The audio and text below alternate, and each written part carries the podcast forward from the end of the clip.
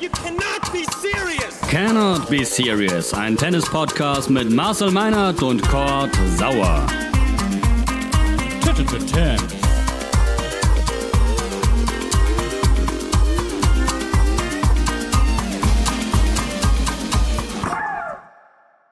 Moin aus der Thames Tennis Base. Folge 2 von Cannot Be Serious ist in den Startlöchern. Folge 1 ist eingeschlagen wie ein Ass von John Isner. Wir haben ganz, ganz viel Feedback erhalten. Vielen Dank dafür. Die Abrufzahlen sind kaum noch messbar. Die Yellow Press überschlägt sich. Das ist das neue Lieblingsdoppel von euch. Marcel Meinert und Kurt Sauer. Moin Marcel. Moin Kurt, aber jetzt bitte komm in die Strümpfe. Wir haben so viel auf dem Zettel heute. Das ist völlig richtig. Äh, legen wir los direkt. Ähm, heute übrigens zu Gast eine unserer Expertinnen, Laura Siegemund, gleich im nächsten Teil. Davor müssen wir sprechen über Naomi Osaka, die WTA und die ATP. Was ist da passiert?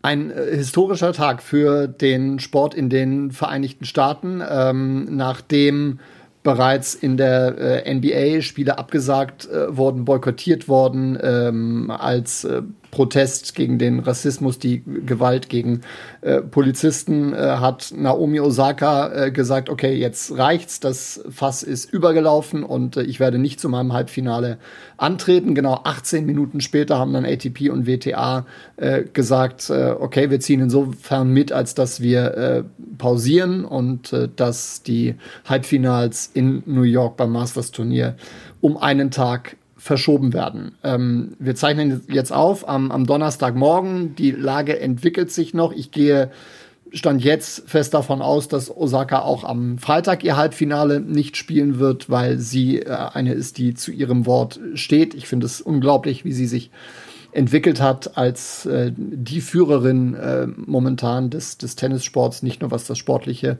angeht, auch, da sind noch ein paar andere ganz gut momentan, aber ähm, wie sie sich gesellschaftlich und politisch äh, positioniert, sie war ja auch bei den ähm, Demonstrationen in den USA äh, selber vor Ort, hat da genau wie Coco Goff das Wort ergriffen. Großartig, faszinierend. Total, wie du schon sagst, ein, ein Vorbild auf, auf ganzer Linie. Ich frage mich tatsächlich, sie sagt, sie will nicht antreten, sie tritt nicht an. Ähm, die ATP, die WTA sagt, wir verschieben. Ähm, es klingt so, als würden sie quasi alles auf Freitag legen wollen. Ich, ich wünsche mir, ich hoffe, dass Osaka dabei bleibt und einfach nicht antritt Freitag. Ja. Das würde bedeuten, ähm, dass quasi ihre Gegnerin äh, im Finale steht.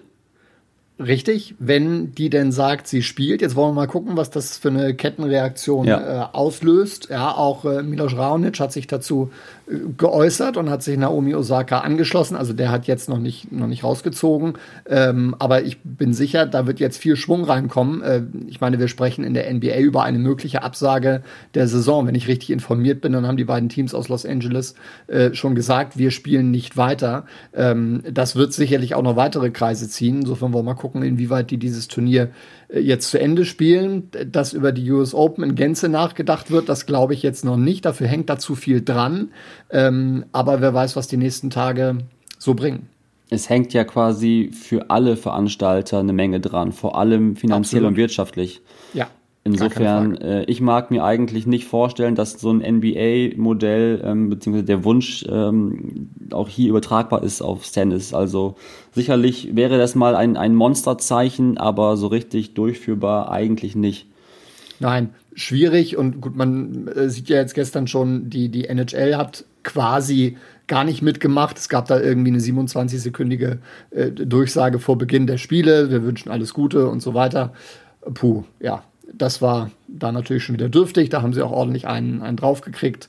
Ähm, ganz schwer, da momentan äh, Licht reinzubringen, aber die Dynamik, die sich da in Gang setzt, ist natürlich Weltklasse.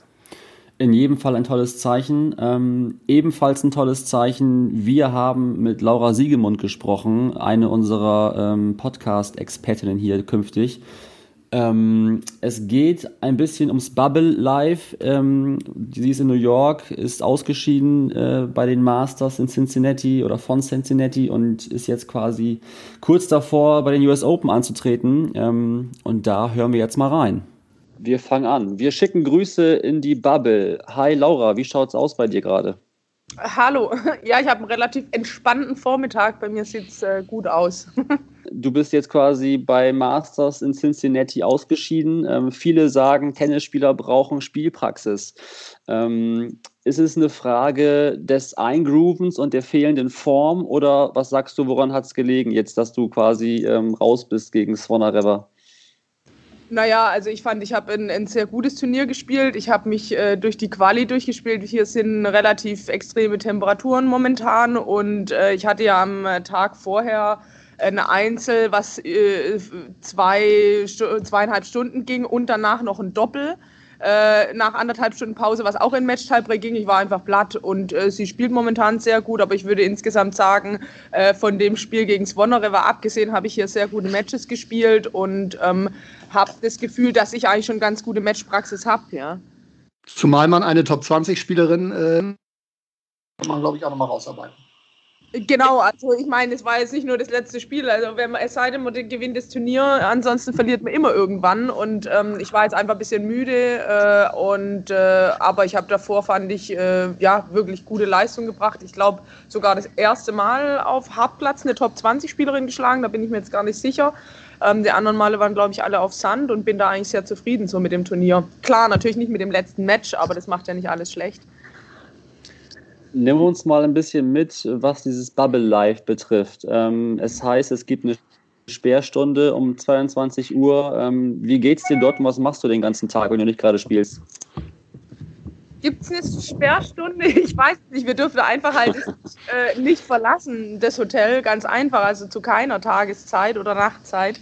Ähm, wir, wir haben hier ein bisschen Entertainment-Programm in dem Sinne, dass da ein Game Room ist, also wo man wo die Jungs ähm, äh, ja am, am, am, äh, am sag mal, am Computer Spiele spielen können oder wo, wo auch sind und Flipperautomaten und Basketball und allerlei Spiele, also wo man sich ein bisschen die Zeit äh, vertreiben kann. Es gibt einen ganz netten Outdoor-Bereich, wo, ähm, wo abends ein, so ein Food-Truck steht, wo es äh, jeden Abend ein anderes äh, ja, so Takeaway-Food gibt, da ist die Schlange immer relativ lang, wenn man da, wenn man da zu bestimmten Uhrzeiten kommt, aber, äh, aber das ist ganz nett gemacht. Man kann dann nach außen sitzen und ähm, gibt einen großen äh, Screen, wo dann entweder Tennis läuft oder auch mal Basketball oder auch mal ein Film oder so. Also sie versuchen uns hier das möglichst kurzweilig zu machen, aber am Ende ist es halt so, dass man entweder auf der Anlage ist oder auf dem Hotel und man kann halt nicht raus. Ja.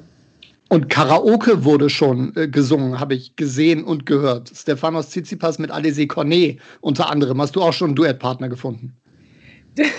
das habe ich jetzt nicht miterlebt, muss ich gestehen. Äh, die Karaoke, äh, äh, den Karaoke-Abend, den ich erlebt habe, war äh, einer der ersten Abende, wo wir da zum Abendessen draußen saßen und dieser arme DJ oder Moderator oder wie man den nennt, verzweifelt versucht hat, Leute zu motivieren, Karaoke zu singen und keiner hatte auch nur ansatzweise Lust drauf und er hat nicht aufgegeben, aber ich bin dann irgendwann gegangen, keiner wollte sich die Blöße geben und was singen.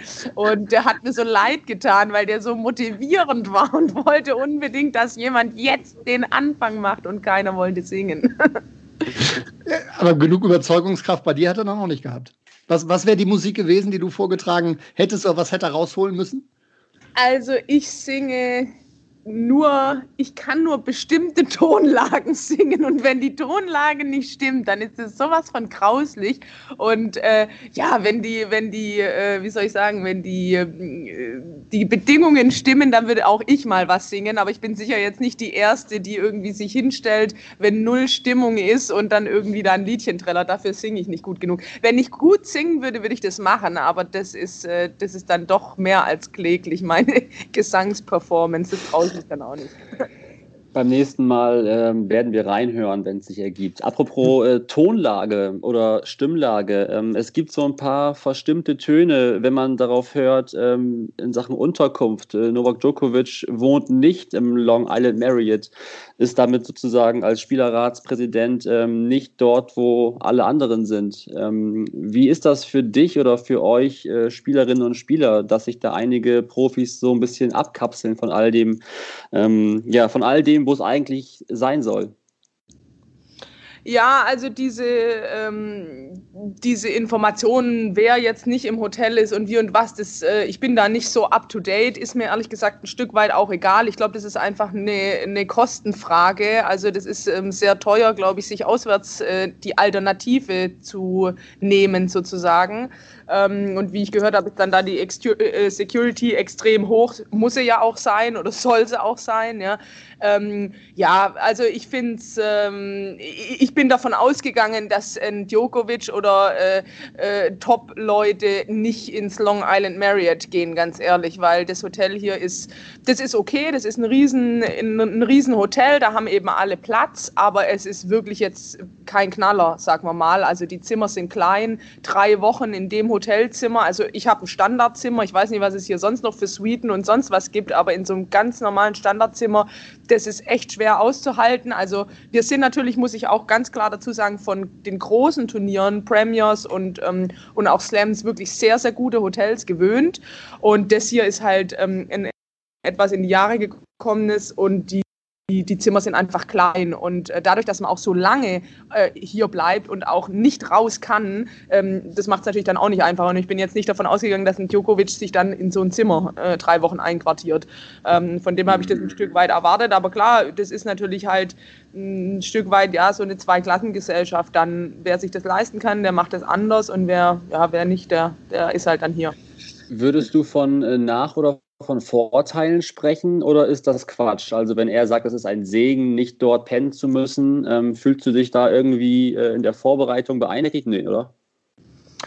Ja, nee, also äh, mein, das ist einfach eine Frage des, ähm, ja, einfach auch mal rauskommen zu können. Es ist sicher ganz schön, wenn man dann nicht im Hotel auch noch alle Leute sieht, die man eh schon die ganze Zeit sieht und da ein Stück weit ähm, eingepfercht ist. Das ist mit Sicherheit nicht schlecht, deswegen wird man vielleicht nicht unbedingt te besser Tennis spielen, aber, aber es ist sicher äh, ein Stück weit irgendwie angenehmer. Ja? Aber ich mache mir da wenig Gedanken drüber. Für mich kam das nicht in Frage. Ähm, ich habe jetzt für mich diese Situation und da muss jeder mit klarkommen. So geht es den anderen Spielern auch, die, die eben nicht diese Alternativlösung gewählt haben oder wählen konnten, aus welchen Gründen auch immer. Ja. Was mich da halt gestört hat, ist, dass äh, Djokovic sagt, die Möglichkeit hat jeder gehabt, sich so ein Haus äh, zu mieten. Bei den Preisen, die da äh, im Umlauf sind, ist das aber schlicht und ergreifend äh, nicht so. Ich finde es gut, wenn du dir da keine großen Gedanken drüber machst, weil äh, was soll's auch? Man kann sich ja eh, ja, genau. man kann es ja eh nicht beeinflussen. Also genau, ich meine, klar, die theoretische Möglichkeit hat jeder, den Geldbeutel dazu nicht. So einfach ist es. Also ich weiß jetzt ehrlich gesagt nicht genau, was die Häuser kosten, aber was ich da gehört habe, also da, äh, da zahle ich äh, ein Jahr lang meinen mein Physiotherapeut davon. Ja, das ist ein Witz. Äh, ich habe hab 50.000 gehört. Ich weiß ja. nicht, ob für, für die Woche oder für den Tag, keine Ahnung. ja, genau. Also ähm, da reden wir schon von Summen, die habe ich jetzt auch nicht mehr so, so Cash in the Tash. Ja, also das ist, äh, das ist ein Witz. Und äh, gut, es gibt andere Top-Leute, die, die könnten sich das vielleicht leisten und machen es dann trotzdem nicht. Ähm, aber wie gesagt, für mich ist das sowas von außer der Reichweite, dass das überhaupt nicht in Frage kommt. Und dann muss man sich auch gedanklich nicht länger dran aufhalten. Es ist mit Sicherheit, das kann ich sagen, ähm, äh, es ist nicht einfach in so einem Hotel, wo alle sind, in einem kleinen Zimmer, drei Wochen zu verbringen. Das ist nicht einfach. Und das ist auch anders, als es sonst bei den Turnieren ist, aber das ist ein Stück weit halt der Preis, den wir zahlen müssen, damit das Ganze überhaupt stattfinden kann. Ja. Und noch komplizierter, also vom Aushalten her, wird es ja dann, wenn aus dem normalen, in Anführungszeichen, Aufenthalt bei einem Turnier dann eine Quarantäne wird. Äh, da können jetzt dann Guido Pella und Hugo Dellien ein Lied von singen. Äh, ich bin noch nicht ganz schlau geworden, Laura. Thema, was passiert tatsächlich, wenn was passiert. Äh, der Fall für diejenigen, die es nicht mitbekommen haben, da ging es um den äh, Physiotherapeuten, der kurz vor der Reise nach New York die beiden noch behandelt hat. Und äh, weil es dann diesen Kontakt gab, er danach positiv getestet wurde, mussten die beiden Spieler in Quarantäne. Soweit finde ich eigentlich erstmal äh, ganz sinnvoll, weil es eine direkte Kontaktperson ist. Nur irgendwie scheint das anders vermittelt worden zu sein. Oder wo rühren diese Missverständnisse her, die es da gab?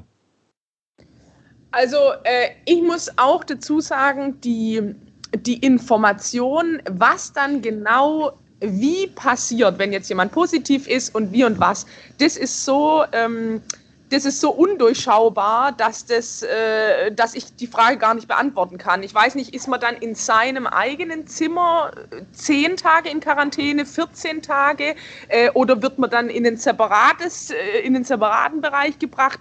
Das weiß ich ehrlich gesagt nicht. Ich habe gehört, dass die Spieler dann zusammen in einem, in einem, in einer größeren... Ähm, also in einem größeren Zimmer untergebracht wurden und dort auch äh, von, ob das jetzt von der ATP oder von der USCL oder was äh, gestellt, äh, so eine Treadmill haben oder einfach ein bisschen Fitnessgeräte, wo sie sozusagen was machen können. Auch, ich meine, du kannst ja nicht 14 Tage äh, oder 10 Tage im Zimmer sitzen und dann US Open spielen. Also wer, wer ein bisschen was von Profisport versteht, der weiß, dass du nach 10 Tagen erstmal gefühlte zwei Wochen Vorbereitung wieder brauchst. Ja? Und, ähm, und, äh, aber die haben wohl irgendwie Equipment zur Verfügung gestellt gekriegt, dass sie wenigstens wenigstens im Zimmer da sich ein bisschen fit halten können. Tennis spielen können sie natürlich nicht, aber, aber ob das stimmt und wie und was, das weiß ich nicht genau. Da, da hört man dann auch immer nur viele Sachen von irgendwelchen Trainern oder es, es, es läuft halt so rum, das Wort irgendwie. Und die genauen Infos und auch in welchem Falle, wir haben ja auch E-Mails gekriegt, wenn jemand positiv getestet wird aus dem Team, dass man dann auch, also selbst wenn es äh, jemand, also wenn es jetzt nicht derjenige ist, mit dem man das Zimmer teilt, sondern nur ein, das zweite Teammitglied, das ein anderes Zimmer hat, trotzdem alle in Quarantäne müssen und so weiter, aber nur in bestimmten Fällen, wenn bestimmte Kontakte, eben enge Kontakte bestanden haben. Also wie das dann genau abläuft, das ist immer irgendwie so ein Graubereich, wo dann, ähm, wo man eigentlich nicht so genau weiß als Spieler. Ja.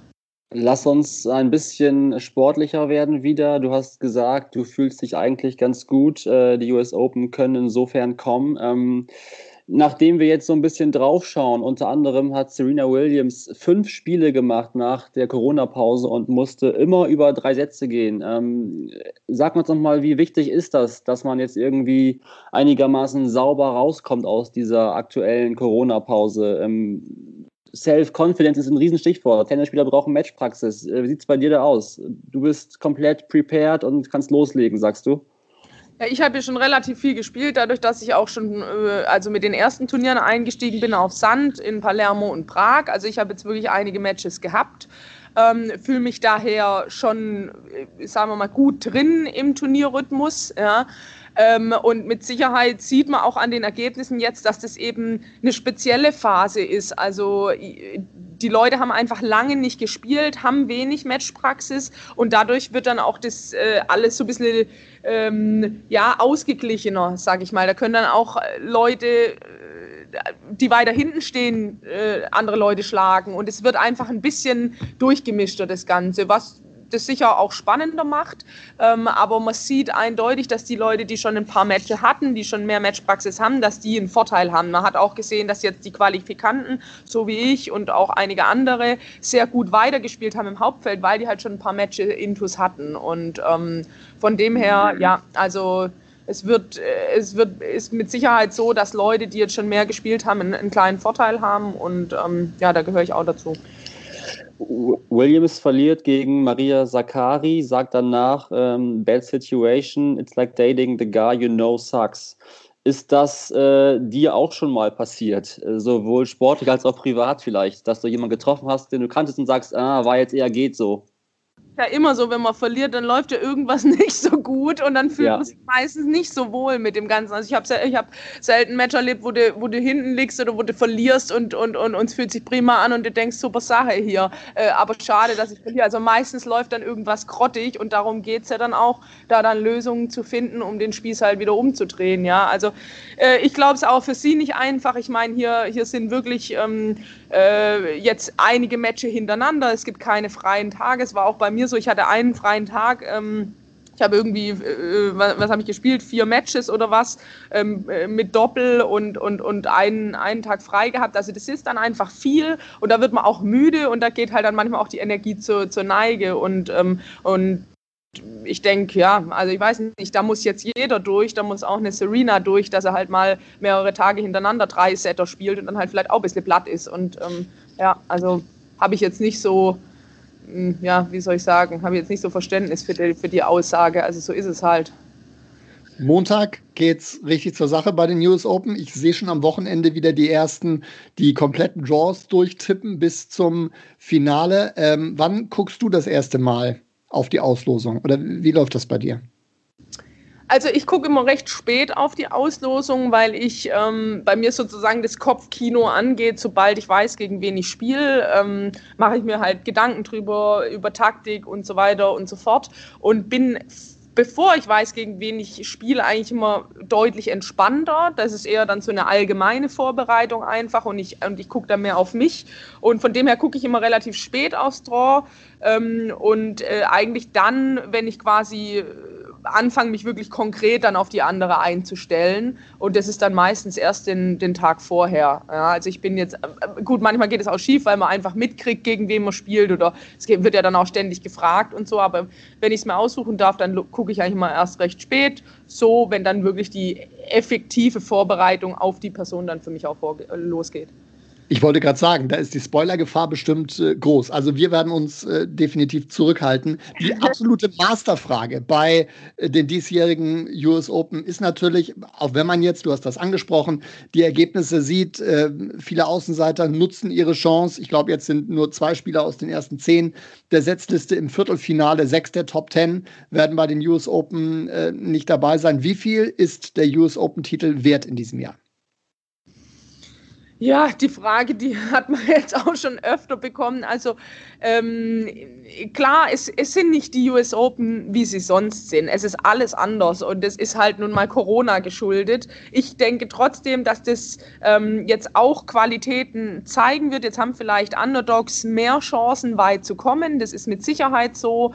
Ähm, das Feld ist ein bisschen ausgedünnt, äh, gerade was die Top-Leute betrifft. Aber ich halte deswegen die US Open jetzt nicht für wertlos. Mit den Bedingungen, die jetzt hier herrschen, mit der Vorbereitung, muss auch jeder erstmal klarkommen. Und das ist auch eine Qualität, da rauszukommen und sich dann da durchzusetzen. Von dem her werden es mit Sicherheit nicht die Standard-US Open, die wir alle sonst immer gewöhnt sind, wo auch dann eventuell die, die Leute, von denen man es erwartet, äh, weit kommen oder vielleicht auch den Titel holen. Äh, jetzt ist es etwas, wie ich es vorher schon gesagt habe, es ist einfach etwas äh, nivellierter, wie man, oder wie man das nennt, also etwas ausgeglichener. Ähm, und ich denke, das macht es auch auf eine Art spannend und es ist jetzt einfach äh, mal was anderes, sage ich mal. Und so ist es jetzt halt dieses Jahr gibt, gibt äh, Leuten, die vielleicht weiter hinten stehen, auch mal Chancen, einen Überraschungssieg zu landen. Ich wollte noch einmal kurz, fällt mir, fällt mir gerade nur ein, was man dann ja auch noch sagen muss. Es ist ja jetzt nicht so, wenn man sich die Matches anguckt, dass irgendwie die, die Qualität des Tennis großartig drunter leiden würde,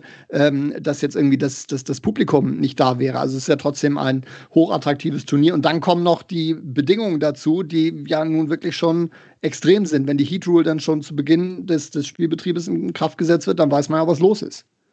Ja, also wie gesagt, ich glaube, dass jetzt halt schon auch ein Stück weit äh, andere Qualitäten gefragt sind als sonst. Jetzt hat man halt kein Publikum, was sich was einen trägt, wenn man Amerikaner ist. Ja, ähm, äh, es ist extrem heiß. Das ist ja bei News Open äh, generell so, dass wettertechnisch irgendwie alles immer sein kann. Ähm, und es ist jetzt extrem heiß und schwül momentan. Wie gesagt, die Zuschauer sind nicht da. Da muss man auch von, von innen heraus sich pushen können. Man muss auch in engen Situationen irgendwie die Energie von sich selber mehr herbringen bringen, weil sie von außen nicht kommt. Also ich finde schon, dass da jetzt momentan extreme Qualitäten gefragt sind, aber eben in anderen Bereichen, wie es vielleicht sonst der Fall ist. Und deswegen finde ich das nicht wertlos, sondern das hat, das hat einen ganz anderen Wert jetzt gerade. Und das, das Niveau vom Tennis ähm, ist jetzt vielleicht in den, bei den Top-Leuten am Anfang oder bei, nicht bei den Top-Leuten, sondern einfach bei Leuten, die vielleicht nicht so gute Trainingsbedingungen hatten oder die später angefangen haben zu spielen, war das jetzt vielleicht noch nicht so prickelnd am Anfang. Aber ich meine, alle sind mehr oder weniger aus einer ähnlichen Situation gekommen gekommen. Manche haben mehr trainiert, manche weniger, äh, manche wollten nicht trainieren in der Corona-Phase. Also das sind jetzt einfach andere Bedingungen und ich finde schon, dass da, dass da Qualitäten gefragt werden, die dann auch irgendwie einen verdienten Sieg dann letztendlich bringen. Und ähm, von dem her, ja, ich finde es spannend. Okay, Laura, wir halten abschließend fest. Äh, wir erwarten die außergewöhnlichsten und speziellsten US Open der Geschichte. Ähm, von den Top 10 Damen sind sechs nicht dabei. Es ist unberechenbar. Ähm, Frage, alles ist möglich? Fragezeichen. Kann Laura Siegemund dort auch vielleicht den größten Erfolg ihrer Karriere feiern? da, da lacht sie. da lache ich theoretisch de definitiv möglich, aber ähm, ja, also so weit möchte ich dann nicht gehen. Ich werde mich jetzt erstmal auf mein erstes Match konzentrieren und so eine so eine Grand Slam, so ein Grand Slam ist egal, ob jetzt dieser der in Corona-Zeiten stattfindet oder nicht, der ist immer ein langer Weg. Und ähm, wenn man die ganze Zeit nur ans Ende schaut, da wird man nicht weit kommen. Also von dem her, ich bin, ich bin so ein Typ Schritt für Schritt und dann ist sicher viel möglich. Dann ist sicher für Leute ähm, auch wie mich vielleicht mehr drin, wie, wie, wie wenn alles normal wäre. Aber ähm, ja, aber ich möchte einfach eine gute Leistung für mich abrufen. Ich möchte meine, mich weiter steigern, so wie ich es jetzt gemacht habe und freue mich einfach aufs Turnier. Ich freue mich, dass es stattfindet und ich akzeptiere so die Bedingungen, wie sie halt sind und versuche das Beste draus zu machen. Wir halten dir ganz fest die Daumen, Laura Sigmund. Vielen, vielen Dank für diese Insights und äh, hoffentlich bis bald. Ja, danke. Gerne. The game's gone, it's over.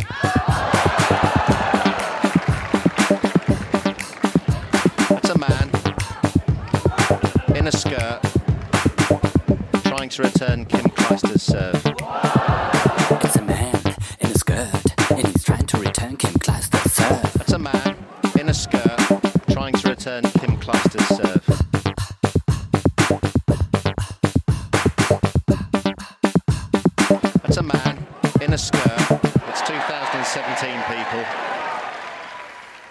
Tolle Einblicke von Laura aus der Bubble in New York. Äh, Ich bin sehr froh, dass sie da noch Luft bekommt, trotz der etwas eingeengten Verhältnisse. Wir werden sie jetzt regelmäßiger bei uns zu Gast haben, natürlich immer, wie es ihr Spiel- und Turnierplan zulässt. Freuen uns sehr, dass wir da im Austausch bleiben und auch an dieser Stelle nochmal viele Grüße und nur das Beste für die US Open. Und das wünschen wir natürlich auch unseren Herren der Schöpfung, Alexander Zverev und äh, Jan-Lennart Struff, die standen im Mittelpunkt. Tja, und äh, zu Struffi, äh, Court, okay, das gegen Djokovic äh, hat er sich anders vorgestellt, aber gegen den haben nun auch alle verloren in diesem Jahr. Ähm, insgesamt muss man sagen, ist das Turnier für ihn ein großartiger Erfolg. Total. Also erstmals Top 30 nächste Woche und einfach ein ganz, ganz tolles Turnier gespielt. Ich muss sagen, ich habe äh, vorm Fernseher gesessen, äh, schön Popcorn fertig gemacht, wollte noch einen Tweet absetzen, komm jetzt Struffi, heute ist alles möglich. Hatte noch nicht mal richtig abgesetzt, da war schon gelaufen das Spiel. Also ähm, 3-6, 1-6, ähm, am Ende deutlich. Na klar, der Joker ist der Joker und äh, ich würde sagen, am Ende einfach äh, super durchgesetzt von Struffi gegen Deminor, Shapovalov und Goffin. Ähm, tolles Turnier. Absolut. Ähm, er hat sich gegen Novak vielleicht ein bisschen zu viel vorgenommen. Es war von vornherein klar, es muss wirklich alles passen, damit er dort äh, eine Chance hat. Und äh, ja, wenn man dann nur so um die 40 Prozent erste Aufschläge ins Feld bringt, dann reicht es einfach nicht. Er hat, hat mutig retourniert, hat das ähnlich probiert wie gegen David Goffin, den Plan, den er sich zurechtgelegt hat, zusammen äh, mit Carsten Ariens. Das war äh, definitiv der richtige, aber dann kommt es natürlich auf, darauf an, das Ganze dann umsetzen zu können, aber man muss es nochmal ins Verhältnis setzen. Das war sein erstes Masters-Viertelfinale. Djokovic hat sein 84. gespielt. So, und insofern Geht's? ist das am Ende völlig okay. Ähm, ist natürlich schade, bei den Australian Open hat er ihn deutlich mehr beschäftigen können. Ähm, aber ist überhaupt gar kein Grund, den ähm, Kopf in den Sand zu stecken oder andersrum. Und er wird bei den US Open gesetzt sein und äh, wir können uns sehr freuen auf das, was er dort abliefern wird. Marcel, geht's für Struffi jetzt erst richtig los? Ist das jetzt, ich will nicht sagen, äh, der, der dritte Frühling oder der, der, der Spätherbst der Karriere, aber ähm, das ist ja quasi schon mit das Erfolgreichste, was er jemals erreicht hat. Absolut. Im allerbesten Tennisalter. Hat ja leider noch nie ein Finale gespielt und ähm, das wünsche ich mir so sehr. Das ist auch eine, eine Sehnsucht von ihm. Er hat jetzt wirklich das Paket zusammen, das es braucht, um die Erfolge zu feiern. Da hat vorher ähm, immer an der einen Ecke ein klein bisschen was äh, gefehlt. Jetzt ist er 30, auch vom Kopf her so, wie es sein muss. Äh, äh, Familie äh, zu Hause gibt ihm Rückhalt. Er ist äh, super glücklich, hat ein tolles Team äh, rund um sich. Also das werden noch äh, tolle Jahre mit Jan-Lennart Struff und äh, zeigt auch mal wieder, was für ein langer Entwicklungsprozess das häufig ist, sich auf der ATP-Tour zu behaupten. Noch nie ein Finale gespielt, dafür in Pochers Garten. Toll. So. ja, kann man sich jetzt überlegen, was, naja. Was wertiger das. ist, ja.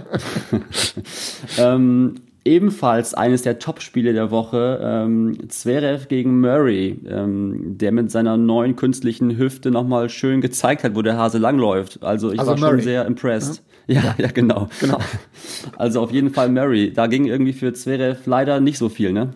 Nein, also ich äh, überlege mir jetzt auch meine Hüft-OP, die irgendwann ansteht, in den nächsten 15 Jahren vielleicht nach Machen. zu ziehen. Machen. Ja, also sagen ja so viele. Ähm, Weltklasse. Also was der, was der wegläuft, ähm, man kann sich einfach nur freuen, dass der Kerl wieder zurück ist und es nochmal geschafft hat. Ich habe es auch im Kommentar schon gesagt, ähm, diejenigen, die Resurfacing, äh, die Doku ähm, über sein Comeback noch nicht gesehen haben, müssen das unbedingt äh, tun. Tolle Einblicke, ähm, ein großartiger Fight. Dennoch hat Alexander Zverev das Spiel eigentlich auf der Schaufel gehabt hinten raus, als äh, Murray dann doch so ein bisschen die Luft ausgegangen ist und er zu viele Fehler gemacht hat äh, im dritten Satz. Und äh, dann, ja, tritt auf einmal wieder diese Doppelfehlerallergie auf hinten raus. Das ist natürlich schon etwas, was ihn sicherlich beschäftigen wird. Ich war dann überrascht, dass er das in der PK danach so leicht äh, zur Seite geschoben hat und dann nur gesagt hat, naja gut, Cincinnati habe ich noch nie ein Match gewonnen. Äh, warum sollte das jetzt anders sein? Also wenn man solche Möglichkeiten hat und dann sich nochmal in diese Position bringt, ähm, er kämpft immer, das ist überhaupt gar keine Frage. Aber also David Ferrer ran da an das Thema zweiter Aufschlag. Jetzt wird's langsam Zeit, da knabbern wir jetzt seit einem Jahr äh, dran rum. Und es- also wäre jetzt schon schön, wenn man da mal eine Lösung präsentiert, die dann auch über mehrere Monate hält. Diese Lösung, ist das Psyche, ist das Mentalität oder wo müssen wir da ran? Das kann ja wohl nicht wahr sein, dass dieses Thema immer noch ein aktuelles ist. Nein, ähm, aber es ist ja auch nicht, dass, dass er nicht weiß, äh, was er technisch machen muss in diesem Moment. Ähm, es ist so, dass der äh, Fokus dann nicht da ist und wahrscheinlich die ähm, ganzen negativen Erinnerungen dann in solchen Momenten wieder hochkommen, beziehungsweise dass er vielleicht auch keinen Plan hat, welchen Aufschlag er in welcher Situation auspacken muss. Und ein Murray weiß sowas natürlich, steht bei jedem zweiten Aufschlag einen Meter im Feld. Also sowas habe ich überhaupt noch nicht gesehen.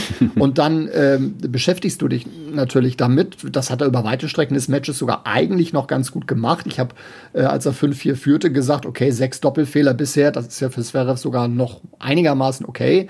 Und dann sind sieben Minuten später elf. Das das geht natürlich Ja, nicht. Also ja. das ist ähm, mental. Da ist dann einfach auch ein Domi-Team deutlich weiter, ne? Also der weiß dann quasi in jedem Moment, was er wie machen muss, bei jedem Gegner irgendwie die richtigen Antworten. Da würde ich sagen, sind dann Ja, Tsitsipas, deswegen hat er auch Zverev- 1-6-2-6 gegen Philipp Krajinovic verloren, du Experte. Das ist natürlich jetzt wieder ein schöner Einwurf von dir, aber in der, in der Summe, in der Gesamtheit gibst du mir hoffentlich recht. Natürlich, selbstverständlich. bitte. Ist ja deutlich reifer, äh, überhaupt gar keine Frage. Der, Ja. der, ist, ein, der ist ein Schritt vor. Ähm, ja, Punkt. Ja, also ich, ich finde einfach, dass diese ganzen jungen, äh, diese Next-Gen-Player, ich würde ja fast schon sagen, dass wäre keiner mehr von denen ist, aber dass diese vermeintlichen neuen Super- und Topstars da jetzt eben nochmal nachlegen müssen, um eben auf diese Stufe von Dominik Team zu kommen. Absolut. Und da ist Stefanos Tsitsipas, der übrigens für Hamburg gemeldet hat. Wenn der kommt, Ja. freue ich mich riesig. Genau wie Daniel Medvedev, äh, sicherlich äh, näher äh, dran und einen, Schritt vor Zverev. Aber nochmal, Zverev hat auch Halbfinale Australian Open gespielt. Also äh, es ist nicht so, dass das nicht da ist, sondern es muss sich verfestigen. Und dann Ja. bin ich mir immer noch sicher, dass äh, dieser Knoten äh, vollends platzen kann. Marcel, pass auf, wir wollen ja bei 40 Minuten heute raus. Äh, das ist ja gleich schon wieder soweit. Ich habe noch zwei schöne bunte Themen für dich heute im Gepäck. Einmal, ich habe gehört, du hattest bei Sky ähm, den Tsitsipas kommentiert und hast auch gesagt, der griechische Gott. Da bin ich natürlich direkt aufgeschreckt, weil das irgendwie so ein UTS äh, Ultimate Tennis Showdown äh, Floskel ist im Sinne von alle Stars müssen jetzt noch so geile Nicknames haben Unbedingt. und hab mir mal auch für dich ein paar Nicknames überlegt. Oh, riesig. Ähm, so, jetzt musst du aussuchen, welchen du denn gerne künftig von mir äh, hättest gerne hier. Masterminert ist der erste Vorschlag. Marcello Loco ist der zweite Vorschlag. Oder Skyscraper ist der dritte Vorschlag. Du liebe Güte. Darf ich die auch noch mal zum Nachdenken schicken? Nein, dann nehme ich den, dann nehme ich den, also wenn es jetzt einer von den drei sein soll, dann glaube ich, nehme ich, nehme ich den letzten. Der Skyscraper. Finde ich cool. Oder eben der Thames T-Rex. Also, so wie bissig waren wir gesagt, bisher hier noch nicht unterwegs. Da geht noch mehr. äh, nee, wie findest du das denn, dass irgendwie alle jetzt diese, diese neuen Spitznamen und Nicknames aufgezogen bekommen? Also griechischer Gott, ich bitte dich. Also ehrlich gesagt habe ich mir in dem Moment gar nichts dabei gedacht. Ich zahle gerne ein dafür, habe ich überhaupt gar kein äh, Ja. Problem mit. Ähm, nein, das ist eins, eins drüber. Also grundsätzlich, also das ist ja jetzt noch gar nicht mal so, ein, so ein Spitzname, sondern mir fällt gerade irgendwie das, das, das, richtige, das richtige Wort nicht ein. Aber es gehört jetzt auch fast schon äh, dazu, dass bei jedem Spieler dann irgendwie der Spitzname genannt wird, mhm. wenn er denn äh, gerade spielt. Ähm, ich versuche da eigentlich nicht immer mitzugehen, was das, äh, was das angeht. Zumindest beim Fußball wird es dann anstrengend, wenn du dann ja. 22 in 90 Minuten, das fällt schon auf, aber das kriegen einige auch hin. Ähm, ja, der ist rausgerutscht, das gebe ich zu. Ach, das war gar kein Vorwurf, das war mir nur, äh, ja, ich habe mich, äh, hab mich fast auch ein bisschen gefreut, das heute erwähnen zu dürfen. hab mir ja in großer, großer Hausarbeit hier diese ganzen Spitzen ausgedacht für dich. Okay, ähm, Außerdem, man munkelt, äh, dass Boris Becker in die Mode einsteigt. Hashtag Boris Becker Style. A, hast du dazu schon was gehört? Und B, was sagst du zum Boris Becker Style so in general. Also ich, ich hoffe, das wird äh, erfolgreicher als die Nummer mit den Autohäusern damals in Mecklenburg-Vorpommern. ähm, das, ist, das ist das eine. Und ansonsten, ähm, wenn ich jetzt sage, altersgemäß gekleidet, ist das, ist das ein Vorwurf? Nein. Also ich finde, obwohl stylisch ist er doch durchaus schon unterwegs. Also modetechnisch, ja, also würde ich ihm jetzt äh, sehr stabiler erster Aufschlag. Ja, auch durchaus mal mit, mit kreativen Einfällen äh, zwischendurch. Äh, ich finde, das passt. Auf jeden Fall, es tut sich was in der Boris Becker Welt, äh, Modeunternehmen, äh, Becker Academy. Ja, ja, schön das, zu sehen, das müssen wir nochmal genau besprechen. Becker Academy, das, das ist noch ein, ein, ein spannendes Thema. Da bin ich sehr neugierig, wo das möglicherweise das deutsche Tennis insgesamt hinbringt, was das für einen Einfluss hat, ob es überhaupt einen Einfluss hat. Ja. Ähm, eines der Themen für die nächsten Monate, sage ich mal. Tun wir auf jeden Fall. Das war's schon für heute. Na, Mann, Moment, ey, eine Träne habe ich noch im Knopfloch, ja. ganz schnell. Die Bryan Brothers haben ihre Karriere beendet. Das beste Stimmt. Doppel der Welt. Äh, 412 Wochen an der Spitze der Weltrangliste. Nur zum Vergleich, bei Roger Federer sind es 310. Ohne die beiden wäre dieser Sport äh, nicht das, was er heute ist. Also, also das Doppel. Sie haben dann mit 40 doch mal gesagt, wir haben keine Lust, uns mehr zu quälen während der Turniere. Also die Turniere sind ja noch ganz gut, aber die Vorbereitung, vollstes Verständnis. Jungs, alles Gute, viel Spaß äh, mit euren Familien und hoffentlich bleibt ihr dem Sport irgendwie erhalten. Große Sportler, völlig richtig. Marcel, vielen Dank für die heutige Ausgabe, war wieder super toll. Ähm, liebe Leute, auf iTunes könnt ihr uns bewerten. Immer bitte gerne mit fünf Sternen und ein paar lieben Worten dazu, da freuen wir uns sehr. Ansonsten auf Spotify folgen, ihr kennt das doch alles. Also, los jetzt!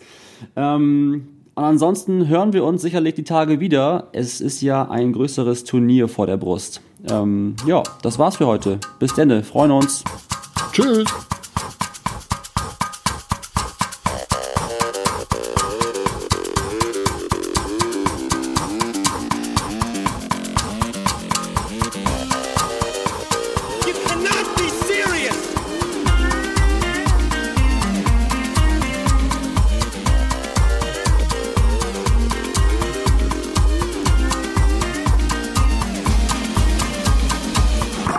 terms.